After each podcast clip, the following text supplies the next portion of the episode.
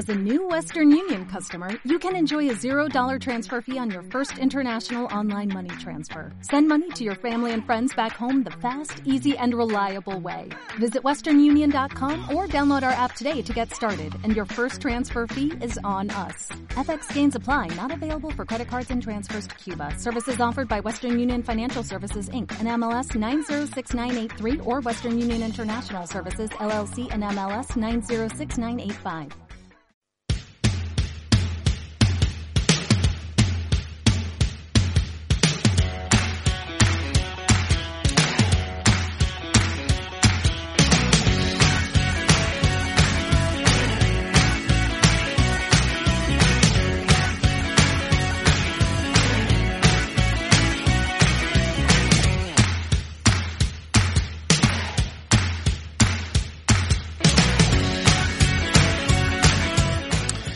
Buenas amantes de las series, bienvenidos y bienvenidas a hasta aquí puedo ver este podcast en el que repasamos grandes y legendarias series de la historia de la televisión. Hemos empezado por Lost. Yo soy Gorka y está conmigo Sara. Muy buenas, Sara. Muy buenas, Gorka. ¿Qué tal? Aquí, estupendamente. Episodio número 96 de este podcast. Nos acercamos peligrosamente al 100.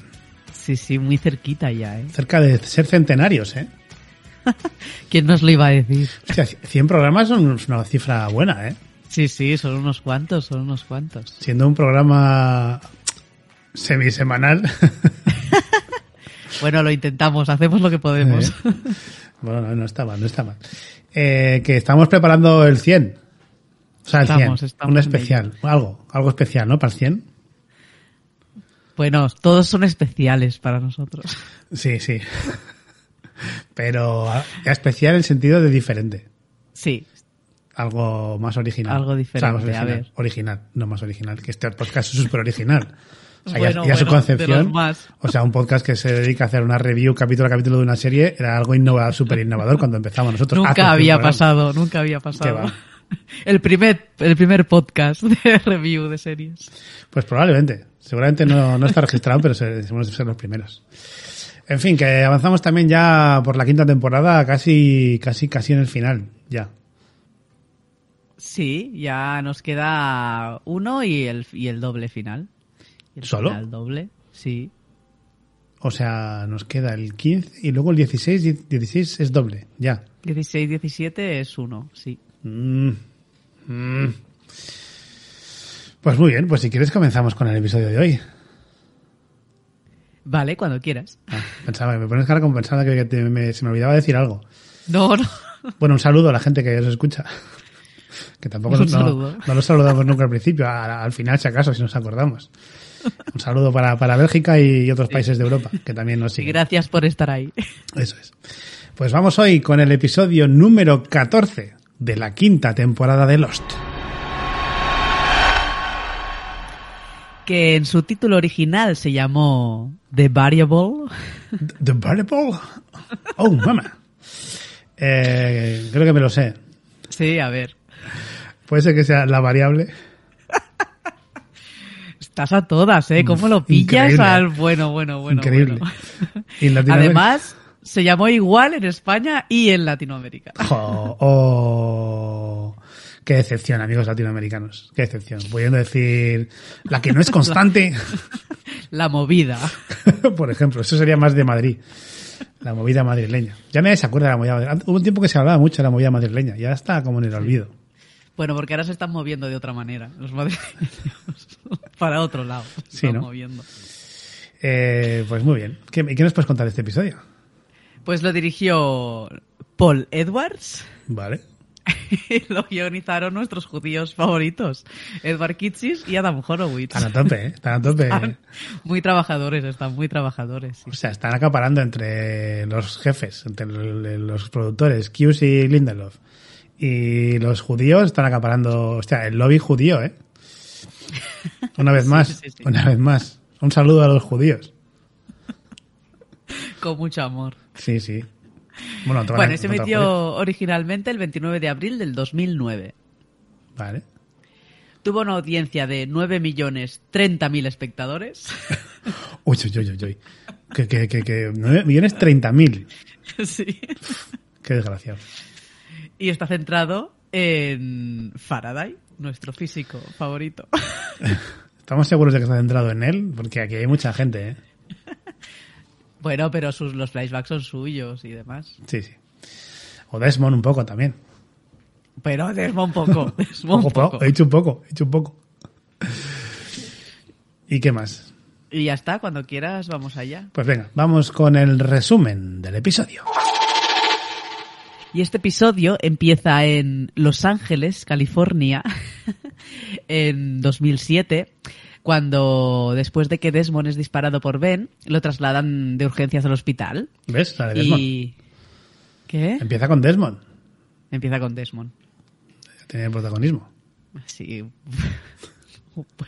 un poco. Bueno, Penny está ahí desesperada y le espera en la sala de espera con, con su hijo Charlie. Y entonces aparece la madre de la señora Faraday, Eloise Hawking.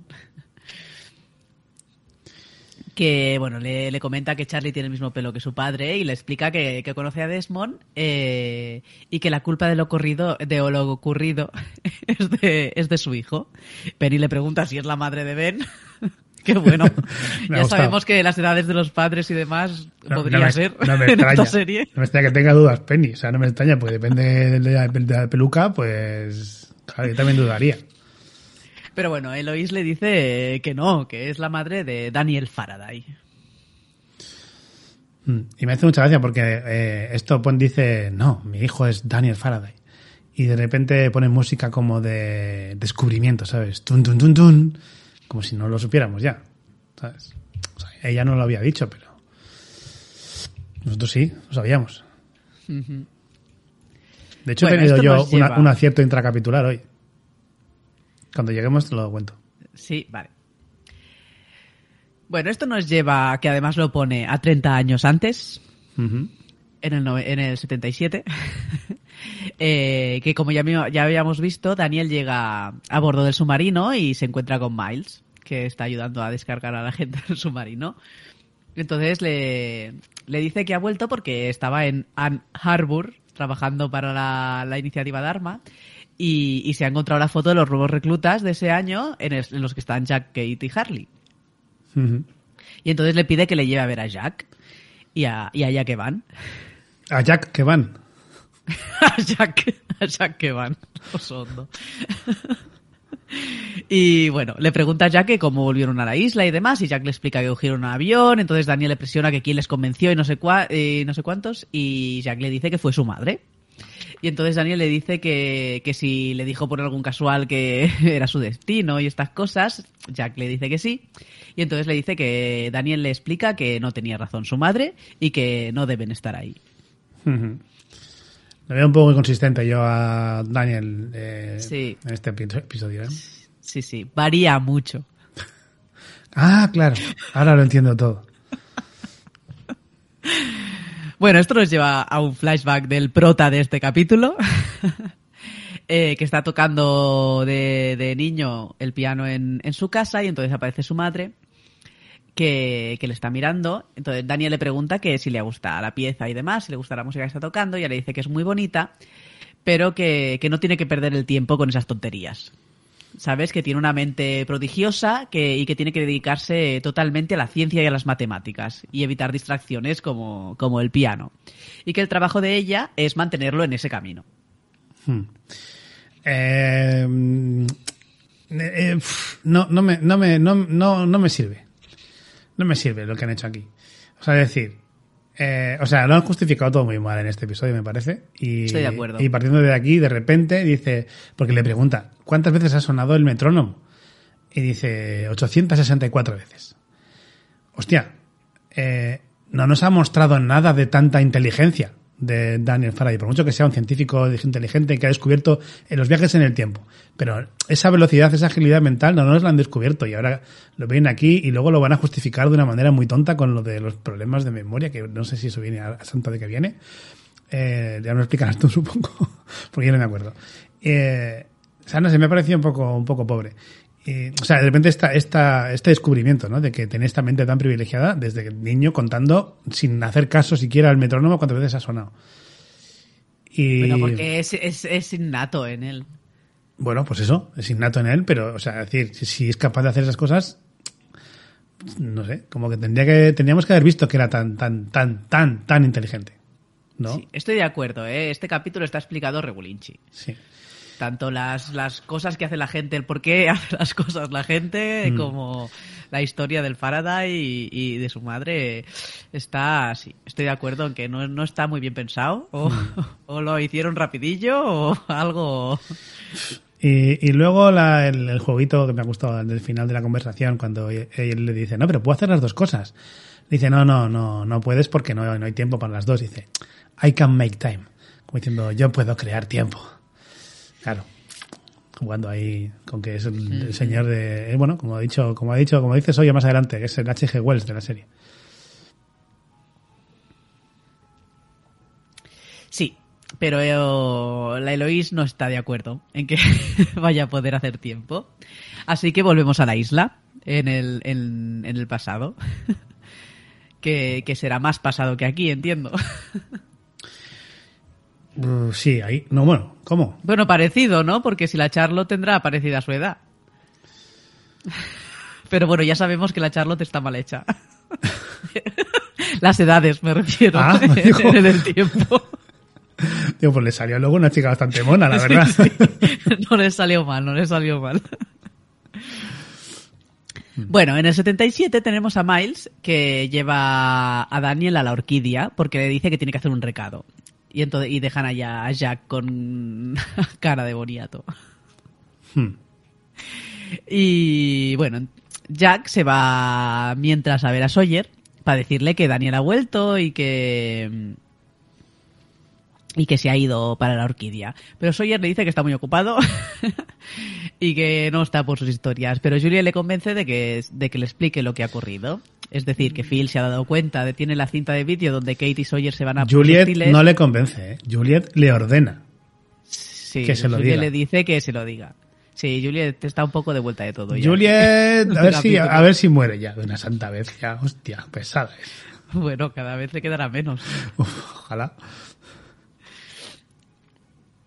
Bueno, total, que tienen al Phil atado en un armario. Hmm. Eh, mientras tanto, Daniel y Miles llegan a la orquídea y se esperan a que, a que llegue también el, jefazo, Pierre Chang. Y bueno, eh, Daniel deja a Miles en el, en el coche mientras sigue al Chang y le explica que, que necesita evacuar a todo el mundo de la isla porque la energía electromagnética liberada va a causar mm, unos daños muy graves. Entonces, bueno, el Chang no, no se acaba de creer, eh, le dice que la energía está contenida y entonces suben en el ascensor para volver arriba y Daniel le dice que en seis horas va a pasar un accidente catastrófico en la estación del Cisne y que, que tienen que evitarlo, que tiene que llevarse a todo el mundo de ahí. Eh, Chang le dice que cómo va, cómo puede saber eso exactamente y entonces Daniel le re- revela que es del futuro. Chan, chan. Eh, eh, bueno, aquí hemos visto la escena que no, que no teníamos Sí, que descontextualizada. vimos sí, sí. al principio de esta temporada Mm. y que no teníamos situada. No sabíamos si era cuando llegaron o, o no. Y parece ser que no. O sea, que no sabemos lo que ha estado haciendo estos tres años, no sabemos realmente muy bien qué ha hecho en Ann Harbor, ahí nuestro amigo Daniel. No, pone que investiga. No, explica que ha estado haciendo de científico para la iniciativa, pero no sabemos en qué. Mm. Bueno, el Chang lo acusa de estar divirtiéndose a su costa porque hacía nada había hecho un comentario sobre los viajes del tiempo y pues eso, que ahora se está burlando de él. Y entonces aparece el Miles diciendo al Daniel que no, que deje de molestar al señor Chang. Y entonces eh, Faraday le explica al Chang que el Miles es su hijo y que si no le parece todo muy casualidad y demás. Pero el Miles lo niega y entonces el Chang le dice a Daniel que, que se mantenga lejos de él y se va con la furgoneta. Y no te sorprende que haya un chino también que se llama Mike. Se llama igual que tu hijo. Y dice, joder, pues si hay 3.000 millones de chinos, puede pasar tranquilamente. Sí, pero en el 77 a lo mejor no se movían tanto. Y que esté en la misma isla, que haya aparecido de la nada. Mm, Perdona, los chinos, ya en el oeste había muchos chinos, ¿eh? Sí. En el, en el- en el antiguo, en el, vale. en el viejo este, en el lejano este. Bueno, pero el lejano oeste les queda cerca a los chinos. bueno, ya, y- pero la No les isla... queda tan lejos. La isla, claro, a lo mejor en algún momento ha estado más cerca de China, ¿no? pero hay que decir, eh, la gente de Dharma igual está en Los Ángeles, y los, de Los Ángeles a... O sea, Los Ángeles es el antiguo este. Que sí, que sí, que sí, que sí.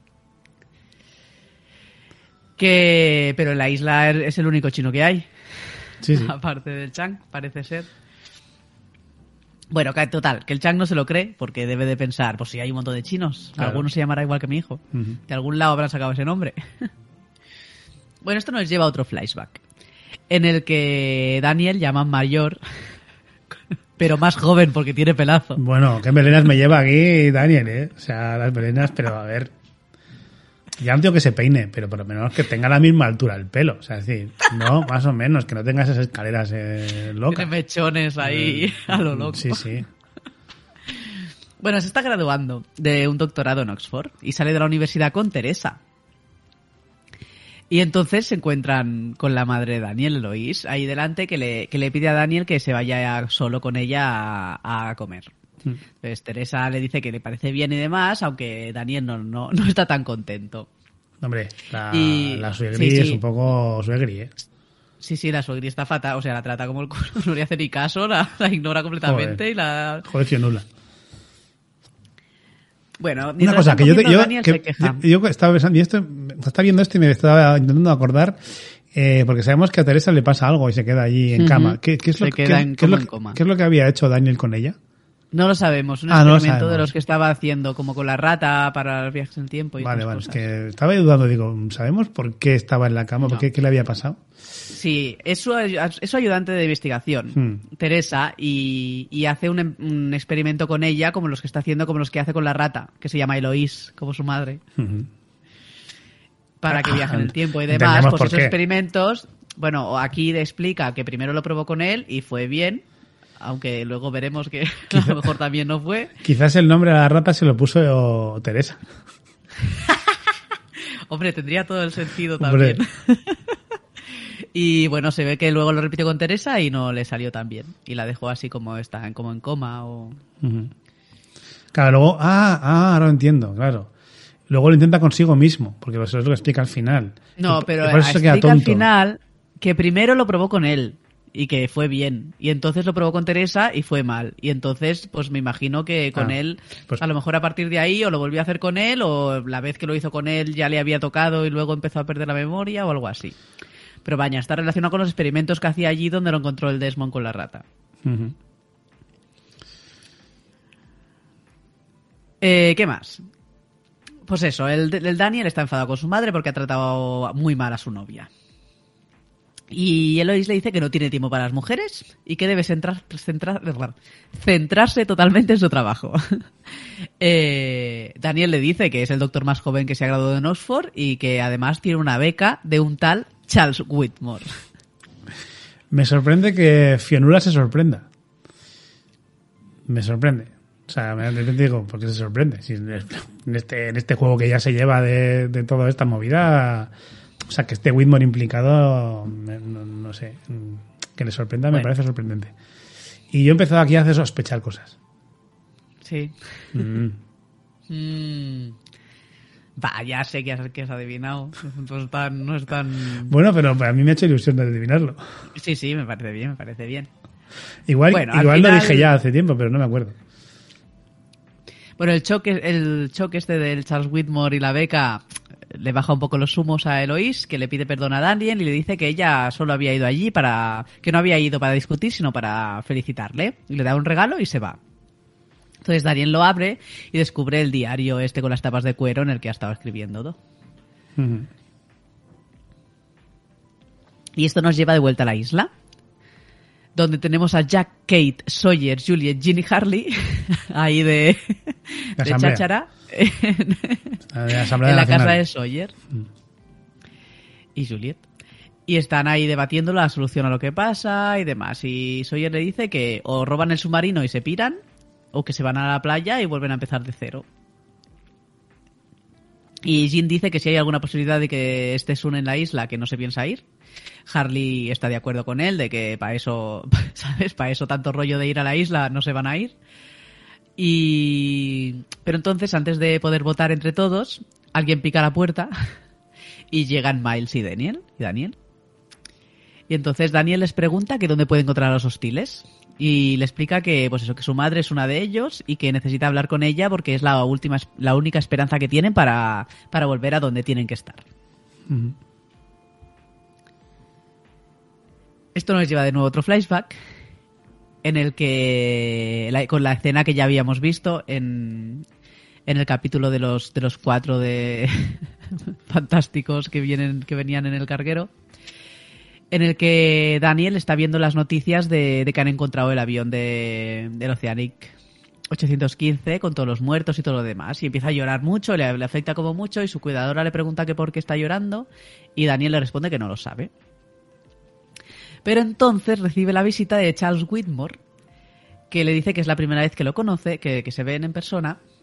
Eh, y, bueno, hablan de la beca que le habían dado y demás, y de, la investigación de, de, Daniel y que lo habían echado de Oxford. Entonces, aquí es cuando Daniel dice que él probó consigo mismo primero el experimento antes de hacerlo con Teresa.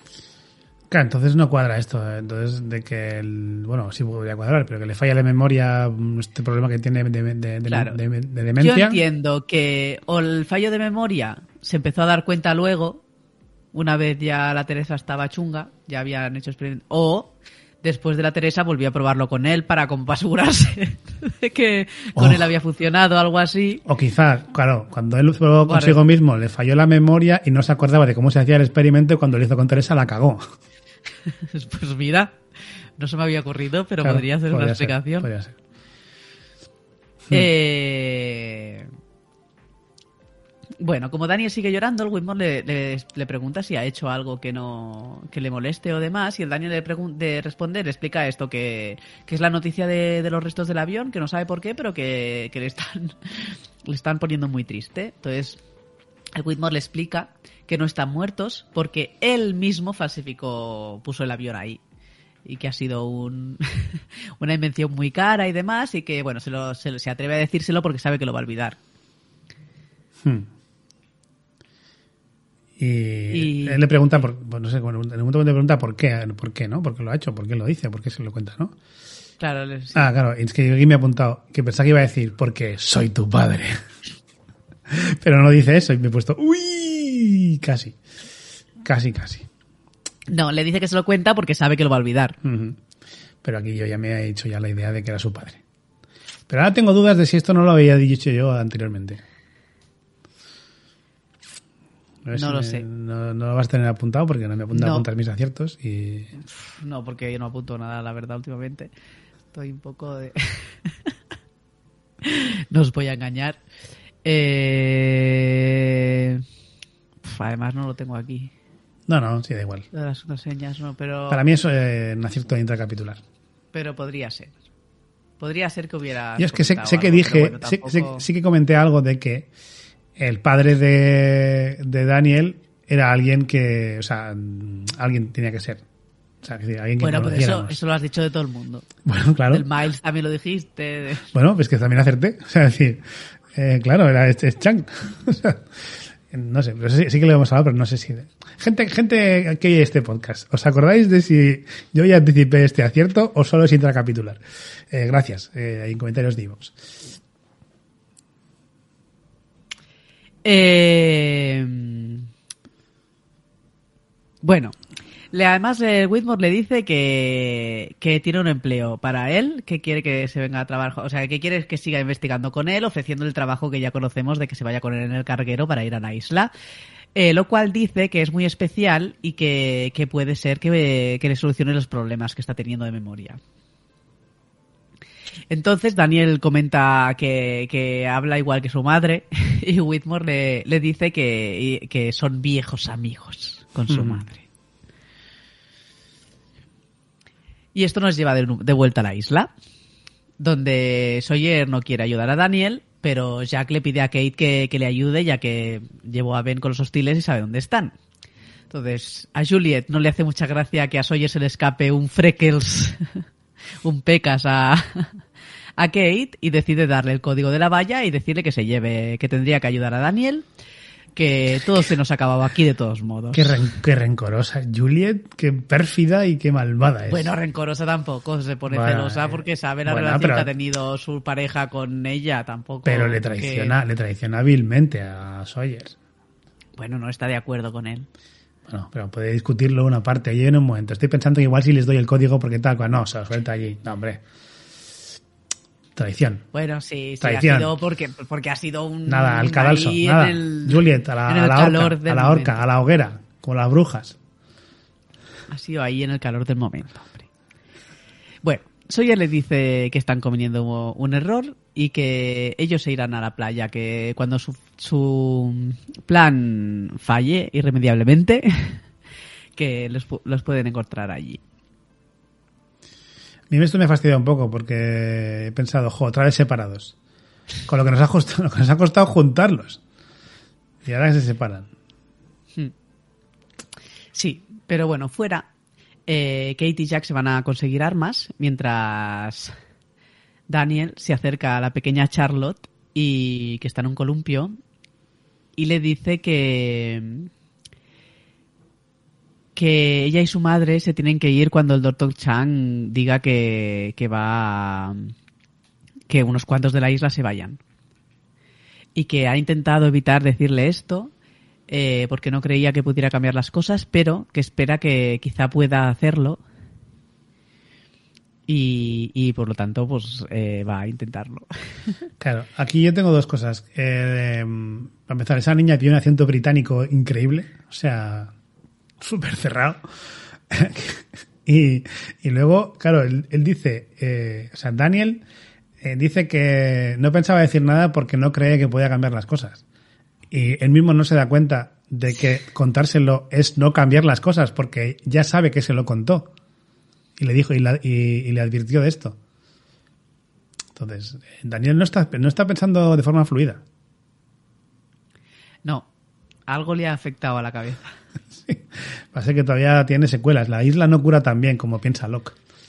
No, pero a lo mejor ahora, como se ha ido un tiempo, Ah, y en Ann Harbor no funciona, no funcionan los... claro, en Ann Harbor no vale. funciona igual que en la isla. Los poderes de la isla. de otra isla no llegan tan lejos. Claro. Será eso. Bueno, entonces se vuelve con Jackie y con Kate y mientras recogen armas, los interrumpe nuestro amigo Rasinski. Vaya crack. Está durando Y- mucho este tío, ¿eh? Está durando Y mucho. otros dos trabajadores de la iniciativa. Sí, sí, bastante. Mira que ahí ha habido un, un casi, ¿eh? Pero no. Bueno, cuando ve que, que tienen armas, se empiezan a disparar entre todos. Eh, Racinski recibe un tiro en el brazo y Daniel recibe un rasguño en el cuello. Y al final consiguen eh, subir a, a un- al 4x4 este y, y se escapan. El rasguño, a mí me ha hecho mucha gracia, el- porque cuando le disparan a Daniel, eh, le parece, o sea, parece como que le dan el hombro, pero hace como un movimiento para atrás y ¡pua! ¡pua! no sé qué, y luego de la heridita es un, le ha pasado la, la bala o nada. O sea, y luego que le ha dado, pero- cuando le da el arma, él pide un arma, ¿no? Y le dan una escopeta y dice una, un fusil y dice, dame algo para principiantes, armas para dummies, por favor. Y, le- y me parece que le daban una Luger, o sea, parecía una, una pistola Luger, que es la pistola del ejército alemán. Y me pareció curioso en ese momento. Luego cuando sale más adelante no me pareció tan tan Luger, pero pero me pareció curioso. Sin más, que es una, un arma que llevan los nazis. O algunos nazis. Sí, sí, hemos hablado de esa pistola ya. en- Sí, ¿verdad? En esta serie. ¿Ah, sí? ¿Qué hemos dicho? Yo creo que sí. Que así, sí, vaya, seguro. Nada, pues eso, que era la de los de estos, pero que ha salido alguna vez más aquí. Ah, vale, entonces, entonces sí que es, no puede ser la Luger. Vale, vale. Puede ser, puede ser. Eh, bueno, Rasinski grita que alguien toque la alarma. Y nos volvemos a ir a un flashback. Donde tenemos a Daniel tocando el piano y es visitado por su madre, eh, que le pregunta sobre el trabajo que le han ofrecido. Y, y Daniel le dice que no puede hacerlo debido a su pérdida de memoria. Pero entonces Eloís le, le, recuerda que, pues eso, que la isla puede curarlo y demás. Y, y cuando Daniel le pregunta si, si, si va, ella estaría orgullosa de él, ella le dice que sí y entonces el, eh, Daniel se decide a ir. Eh, aquí nuestra amiga Fionula está muy, muy bien, ¿eh? Me gusta mucho cómo interpreta esta escena mm, Fionula Flanagan.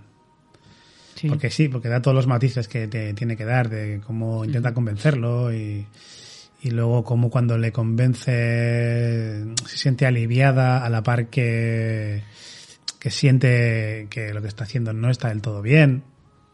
No sé, me, me ha gustado,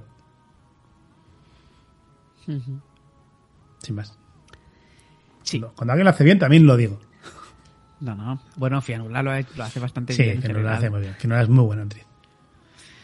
Eh, bueno, volvemos a la isla en el 77, donde cuando llegan a la barrera sónica, mientras Kate va a desactivarla con el número que le ha dado Juliet, eh, Jack va a curarle la herida del cuello a Daniel. eh, y Daniel le recuerda que para ellos el 77 es el presente y que les puede pasar cualquier cosa. Pueden herirse, pueden morirse, pueden pasar cualquier cosa porque para ellos es su presente, no su pasado. Yo creía que esta lección ya la habíamos aprendido, ¿eh? Sí, estoy de acuerdo, estoy de acuerdo. A mí esto se me ha hecho casi. Esto ya lo, Eh. ya lo sabíamos. Sabes que cuando conocieron a Daniel no tenía la herida en el cuello, porque la herida en el cuello le acaba de pasar en ese momento. Mm. Que es su futuro desde antes, vaya. Pues eso, el presente y que les puede pasar cualquier cosa. Bueno, mientras tanto, Juliet y, y Sawyer están ahí preparando las maletas. Cuando Racinski y sus amigos entran ahí para explicarle a Sawyer lo que ha pasado y descubren a Phil todavía amordazado. Así que detienen a punta de pistola tanto a Sawyer como a Juliet. Mm. Juliet está cabreada, ¿eh? Todavía. Sí, Juliet no está muy No, contenta. es, una, es muy ahí, rencorosa. Es muy rencorosa. Bueno, le han fastidiado la vida estupenda que tenía ahí. Bueno, haber elegido muerte. puede enfadar un O sea, a ver, encima, he vivido tres años a cuerpo de reina. Bueno, perdona. Mecánica. Bueno, De pero quiero decir, pero viviendo en paz y tranquilidad. Tres años ya es suficiente. Todo el mundo lo sabe. Pues sí. tres años buenos ya no Claro, es nada. como, es como los toros, ¿no? Cuando esa excusa que ponen, ¿no? Cuando para matar a los toros, dices, han vivido de puta madre durante tres años ahí en el, eh, pastando, ya los podemos torturar. Pues Juliet igual. Venga, Juliet también te tortura mete una cornada como te, te distraigas, ¿eh? Bueno, tenemos a Jack, a Daniel y a Kate que se paran a descansar en un, en un riachuelo. Y Jack le pide a Daniel que le explique todo, el porqué de, de todo ello. Entonces, Daniel le dice que le explica que sabe que el desastre inminente que va a pasar en la estación del Cisne por la liberación masiva de la energía. Y que como resultado de esto, eh, van a construir eh, la estación que, bueno, lo que ellos conocen como la escotilla, con, con cemento y todo eso para, para contener esa energía y que durante los próximos 20 años eh, la iniciativa Dharma va a tener que apretar un, apretar un botón para, para, para contener esa, esa energía hasta que un día Desmond decide no hacerlo y eso provocará el, el accidente del avión. Eh, dice además que, pues eso, que se había centrado mucho en, en sus estudios, en las constantes, y se había olvidado de las variables. Y que las variables en este caso son ellos, la gente, sus elecciones y el libre albedrío, que, que pueden permitir cambiar todo esto. Y que va a intentar cambiarlo detonando la bomba de hidrógeno. Ujú, Esa misma. Muy bien. Mucha explicación para... En fin. Bueno, pues nos está explicando lo que quiere Sí, hacer sí, claro, ¿no? Es el Daniel, cuando- porque no parece que vaya a llevarlo a cabo. Cuando les interesa que sepamos cosas a los espectadores, bien que comparten información los, los personajes de la serie, ¿sabes? Que generalmente son de, de no compartir sus planes con, con nadie. Bueno, este nos lo explican porque no vamos a poder verlo, parece ser. ¿No? Bueno, Bueno, no sé. Quizás desde el pasado al futuro, Ah. del futuro al pasado, del presente al...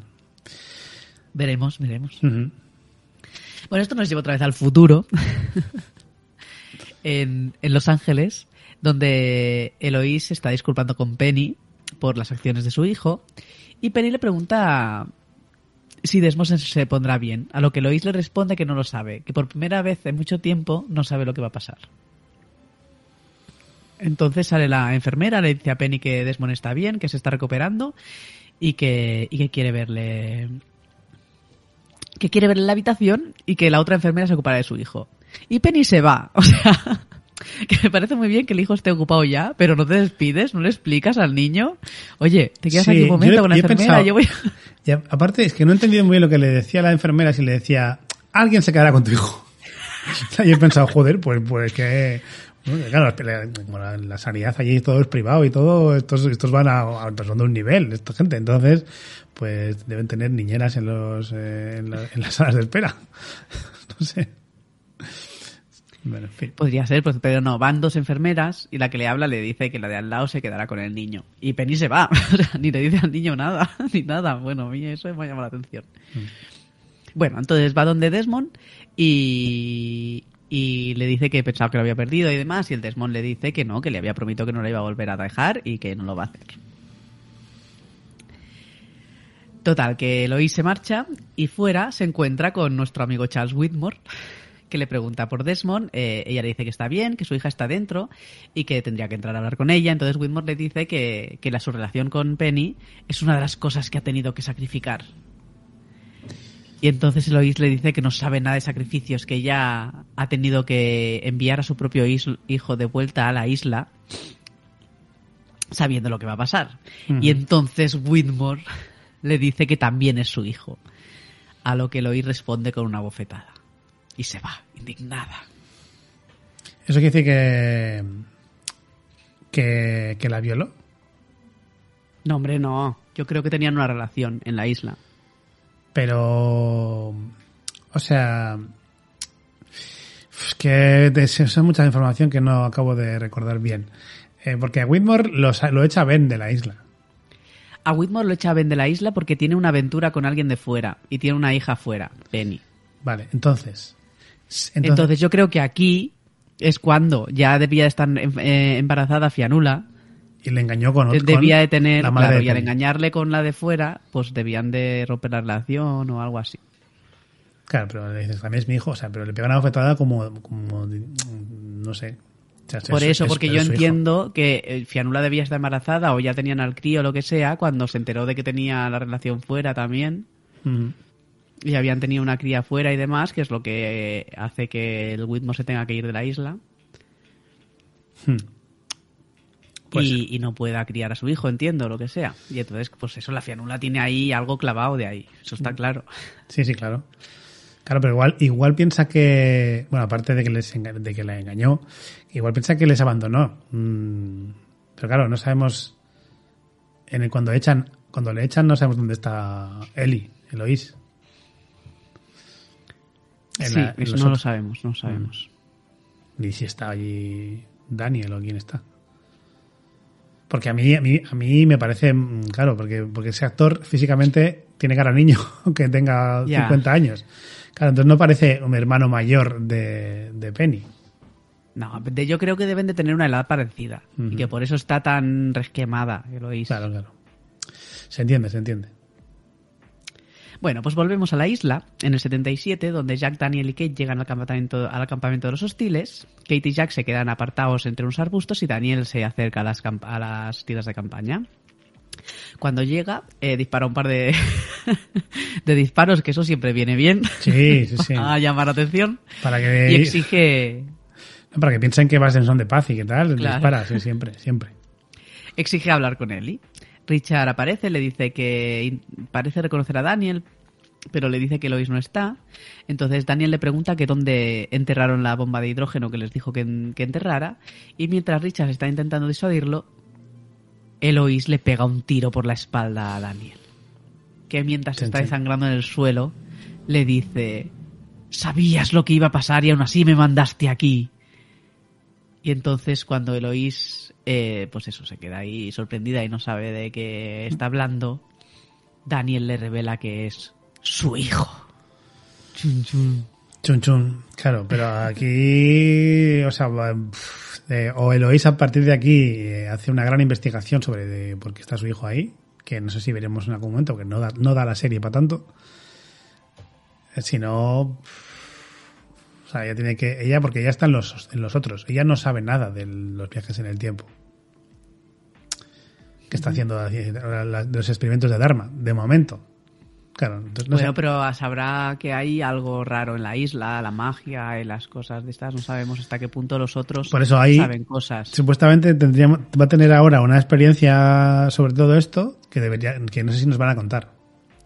Para darle un bagaje a esa mujer que ya sabe todo, porque ella dice que lo único que hasta ese momento, hasta que está con Desmond, con Penny allí, eh, hasta ese momento es la primera vez que no sabe lo que va a pasar.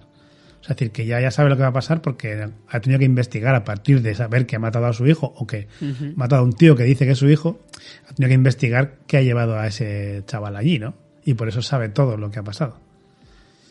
Entonces, va a haber, o sea, va a haber, va a haber aquí mucha, mucha carencia de información. Nos van a faltar cosas. ¿O no?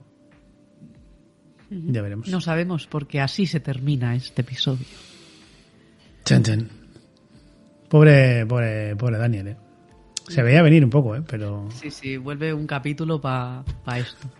Para que su madre le pegue un tiro por eso es, eso es hacer un Paulo, ¿no? Un, Pau, un Paulo, Pau- Paolo. Pues eh, vamos entonces eh, con nuestra valoración de este episodio.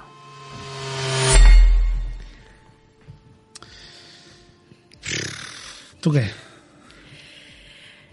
Bueno, yo creo que está bien, nos explican cosas y es entretenido, pero uf, esta, la trama es, es muy, muy por la patilla todo. ¿Sabes?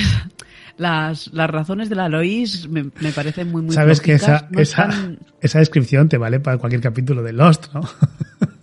todo por la patilla, un poco todo. No, no, no estoy de acuerdo. Hay cosas que están mejor explicadas y hay, hay tramas mejor, más elaboradas y personajes mejor desarrollados. Me parece que, sobre todo, la parte de, pues eso, las, las razones de la Eloís para hacer las cosas y demás no están ni bien explicadas ni tienen especialmente sentido. Sobre todo esa parte. Claro, pero eso es porque se supone que ella, lo que digo, ¿no? Que. Que nos va a faltar eso. No sabemos cómo Fionula sabe todo, ¿no? Hmm. Porque ha tenido que preguntárselo a alguien. O seguir los pasos de, de esta gente. Sí, falta demasiada información y queda todo, pues eso, demasiado en el aire, demasiado porque sí. He mandado, he tenido que mandar a mi hija, de, a mi hijo de vuelta y toda esta historia. Mm, No está bien justificado. No me parece que esté bien justificado. No. Pero bueno, aún así el capítulo es- está bien. Es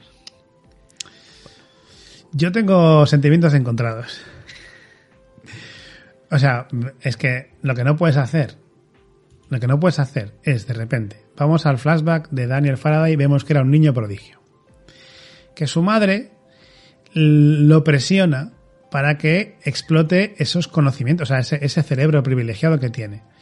Cerebro privilegiado del que no hemos visto eh, tampoco demasiadas cosas. O sea, es decir, no lo hemos visto como un genio en ningún momento en la serie. Un tío listo, un científico más, vale, sí, que sabe cosas de viaje en el tiempo, que es un buen investigador o lo que sea. Pero no lo hemos visto un genio o un niño prodigio, como esto que, que sabe contar sin, sin, del metrónomo sin, sin estar atento. Eh, luego, nos vendes que. Hostia, que, era el, que el padre es Whitmore. El padre que. O sea, ya había mucha movida con que era el hijo no- de. no me parece- Bueno, sí, sí, no, a esto voy. Nos vendes. O sea, nos, nos, nos acabas de construir una historia de un personaje que matas al final del episodio. O sea, una vez más, mm, creas una expectativa de personaje que te cargas al final. Para luego no, que no tenga continuidad. O sea, ¿de qué me sirve saber que ese niño era un niño prodigio si luego no le vamos a dar continuidad a eso? ¿De qué me sirve saber, oh, se desvela el gran misterio, el padre de Daniel era Whitmore? Si luego no tiene continuidad, ese chaval no va a conocer a su padre. O sea, entonces, no sé, eso me parece que es como muy pobre, muy, pobre para una serie de este, de este calibre. O sea, es decir, que ya no, no es, la primera vez que nos lo hacen esto de, de construir un personaje para luego no, no o matarlo en el final del episodio. Entonces, en ese sentido estoy un poco decepcionado. Eh, por lo demás, eh, tarda mucho en morir Raczynski, tarda mucho en morir Juliet. Hay demasiada gente aquí. Están viviendo personajes por encima de sus posibilidades. Y no sé, no me, no me ha gustado demasiado el episodio. O sea, no me parece mal, pero como he acabado con mal sabor de boca, porque también Faraday, el pobre, pues mm, da pena que se, que se muera, ¿no? Además, cuando parece que tiene todas las respuestas. Entonces, como, ¿cómo? Ahora se va a morir este y que podría explicarnos a todos lo que está pasando. Entonces, me parece que es, es una carta muy arriesgada la que juega aquí la serie, matando a Daniel Faraday. Bueno, porque ya se están despidiendo. Bueno, pero queda una temporada más. Sí, queda una... La temporada que tiene que ser, es que, es que tiene que ser la temporada de cerrar melones. Y, y entonces si matas a uno de los que podría cerrar unos cuantos melones, coño, hostia. Queda una temporada de cerrar melones, sí. Bueno, ya sé que muchos no se van a cerrar, ya soy consciente de eso, lo tengo asumidísimo. Que no se van a cerrar muchos melones, pero no sé. Eh, hasta antes de ayer, o sea, hasta el último el capítulo anterior, seguían abriendo melones. Y, y no sé. y- no sé, que me ha decepcionado un poco el episodio, sin más. Sí, sí, es, es flojito, es flojito. Pues es entretenido, pero no es un gran capítulo. Bueno, pues vamos a ver si son más entretenidas las curiosidades de este episodio. Tenemos que Ben, Locke, Sayid y Sun no aparecen. Ujú. Ni Lapidus, ni César, ni Iliana, ni... Tenemos que ni Desmond Vincent. aparece... ¿Qué? Vincent tampoco. ¿Dónde está Vincent tampoco. ¿Qué ha pasado con Vincent? Vincent. está viajando del, del futuro al pasado. Bueno, ahora ya no, ¿Por qué no? ¿Está muerto? porque ahora ya han dejado de viajar. Ah, bueno, pero está, está en 1977. No sabemos. Debería estar. Debería. Bueno, tenemos que Desmond aparece, pero en escenas que... Escenas que, escenas que el- aparece, No, es que no pero bueno, aquello manera. En escenas que, que ocurren en el presente, cosa que no pasaba desde el 316. Mm, Pues esto no lo voy a decir porque No hagas es spoilers. un spoiler. Tenemos que... Ay, ahora me da miedo. en la emisión americana del episodio, la cabecera de la serie con las letras de Lost fue colocada entre estrellas, con una estrella brillante que se elevaba por la O de la palabra Lost. Y todo formaba parte de una campaña de promoción para la nueva película de JJ Abrams, Star Trek. Hostia. Pero qué cabronazo, ¿no? O sea, pero ¿cómo juegas a eso? Meter publicidad. Bueno, aprovechar ahí. las cosas para pero mete- meter la publi.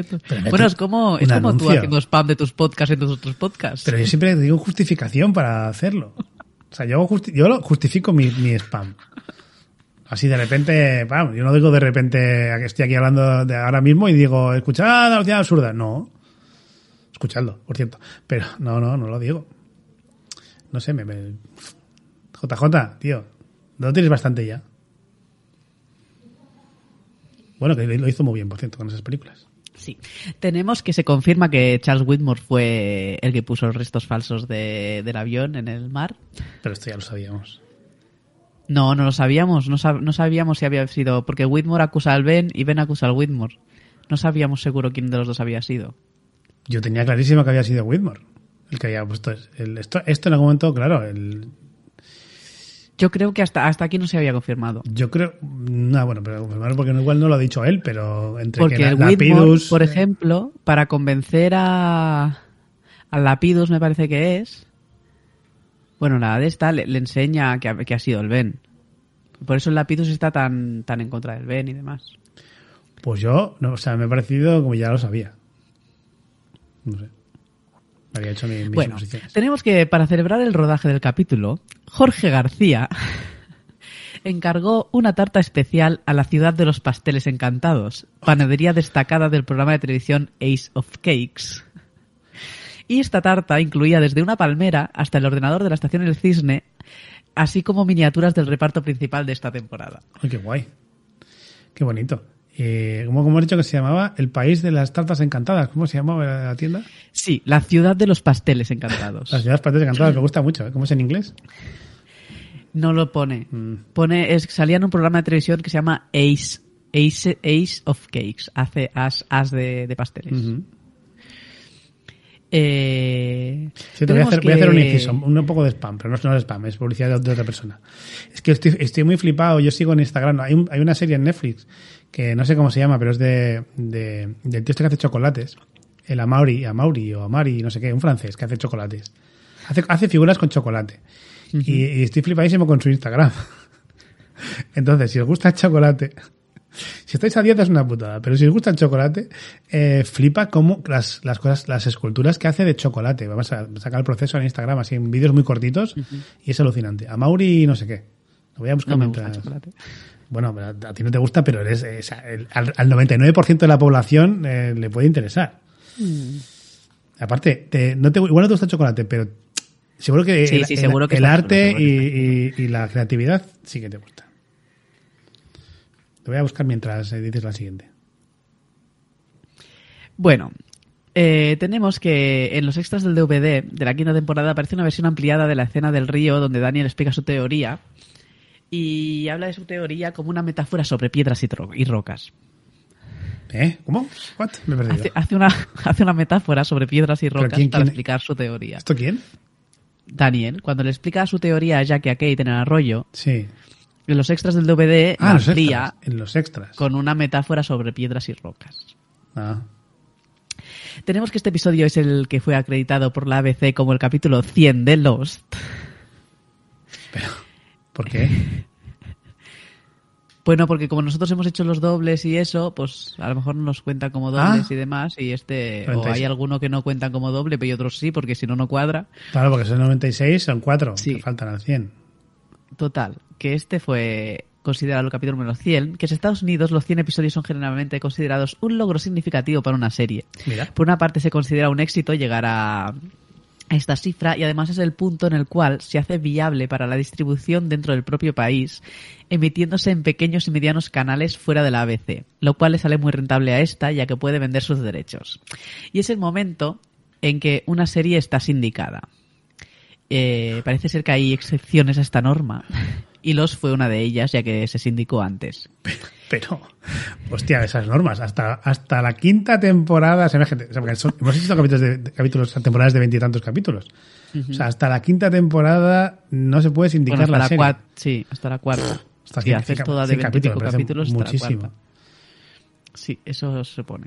Bueno, y bueno, pone que su que primera distribución tuvo lugar en septiembre del 2008 en los canales de televisión por cable Sci-Fi y G4.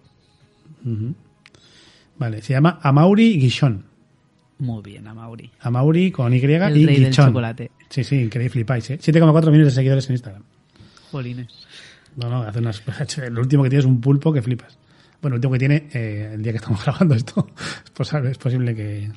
Bueno, vosotros. nos explica que todo esto se debe a que, a pesar de que en su primera emisión de los, los, eh, los capítulos de finales de temporada son dobles, eh, para distribuirla en DVDs se, y en futuras emisiones se dividieron en dos y por, por eso han llegado al 100 en este. Tenemos que la fecha de emisión de este episodio, el 29 de abril de 2009, coincidía con los 100 días de Barack Obama como presidente de los Estados Unidos. Claro. Es que, ¿sabes qué pasa? Es que ellos pusieron a Obama ahí. El día justo, eligieron el día para que coincidiera. Fue Lindelof. Y bueno, pone que la ABC emitió una conferencia de Obama por este evento que precedió a este episodio. Bien tirado. A veces, hombre, la cadena pública.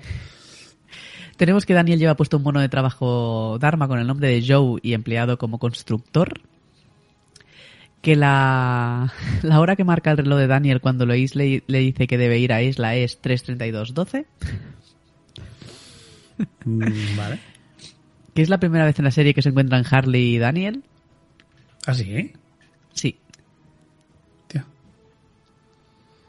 Tenemos que Daniel es el... No lo voy a decir. Tenemos que Sawyer se refiere a. Daniel como H.G. Wells, famoso escritor de ciencia ficción conocido por su obra El hombre invisible, La máquina del tiempo y The Shape of Things to Come, título que da un libro que da un título a un episodio de esta serie también. Sí. Tenemos que Whitmore mueve un ejemplar de la revista Wired para sentarse en el sofá de Faraday, que es una revista estadounidense que informa sobre cómo la tecnología afecta a la cultura, la economía y la política. Y los artículos que aparecen en la portada tratan sobre los rayos X, la invisibilidad y una guía del usuario para viajar en el tiempo. Hostia. Dice que el co-creador de los JJ Abrams colaboró en mayo del 2009 en esta revista. Mm, ahí, jolín, el, el spam, Sí, el sí, JJ. ¿Cómo, cómo lo, cómo lo tira, eh? Dios. Tenemos que Harley menciona a Fonsi un personaje de la serie de televisión Días Felices, que se transmitió originalmente desde el 74 hasta el 84 y que presentaba una visión idealizada de la vida en la década de los 50 en Estados Unidos. Y que luego se hizo famoso por el despacito. Tiri, tiri. No lo has pillado, ¿no? No. Es que el cantante de despacito es Luis Fonsi.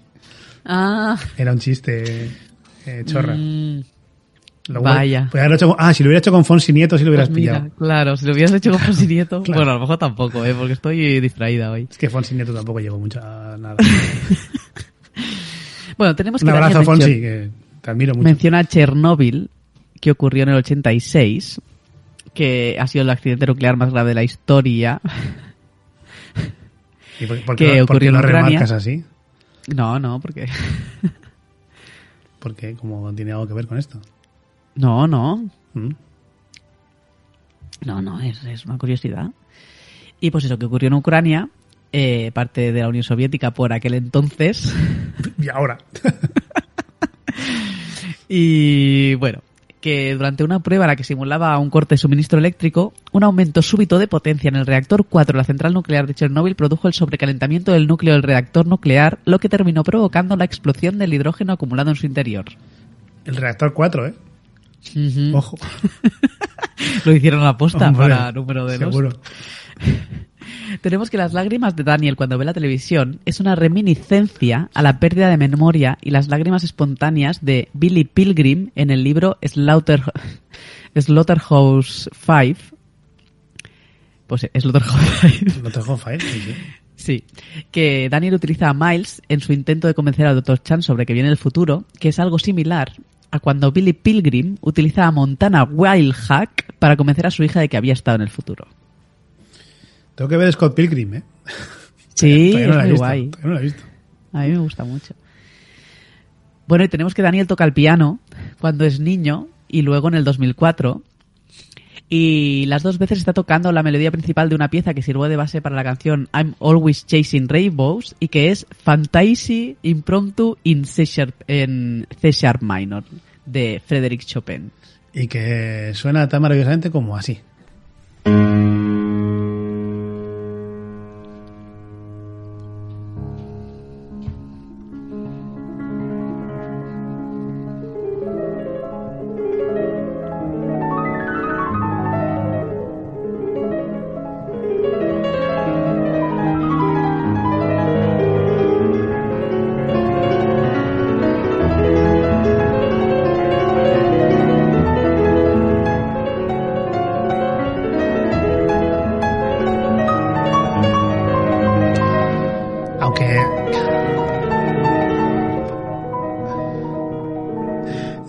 Aunque, aunque Daniel es muy listo y muy inteligente, tampoco- no toca tan rápido como esta, esta pieza. Bueno, porque va al ritmo del metrónomo. Claro, sabes. claro. Bueno, metrónomo lo puedes tú regular, ¿eh? A la, a la que tú quieras, ¿eh? No sé, yo no sé nada de música ya. Os lo avanzo. Bueno, un temazo que ya tenéis también disponible, por supuesto, en eh, la lista de Spotify de este podcast, que es hasta aquí puedo ver guion episodios. Bueno, y para, para terminar, vamos con los gazapos, que tenemos que en la continuación de la escena de Confirm Dead, en la que Daniel reacciona ante la noticia del falso accidente del vuelo 8215, el pelo, de, el pelo de Daniel es largo hasta los hombros, mientras que las escenas de la temporada 4 tiene el pelo más corto y engominado. Y la barba también es diferente, así que lo han vuelto a grabar. Ah, muy bien.